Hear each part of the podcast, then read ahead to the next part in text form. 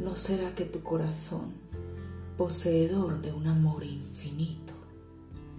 ha querido trascender para no caer en el vacío? ¿No será que tu generoso corazón ha hecho un alto en el camino para parar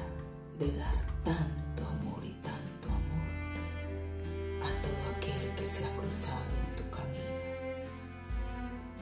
¿No será que tu corazón nos ha invitado a devolverle todo ese amor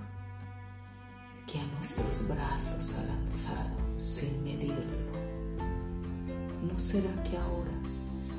te toca descansar allí con Dios y dejarte amar para no olvidarte jamás por ser como has sido tú y serás un ser de luz con un corazón poseedor de un amor infinito?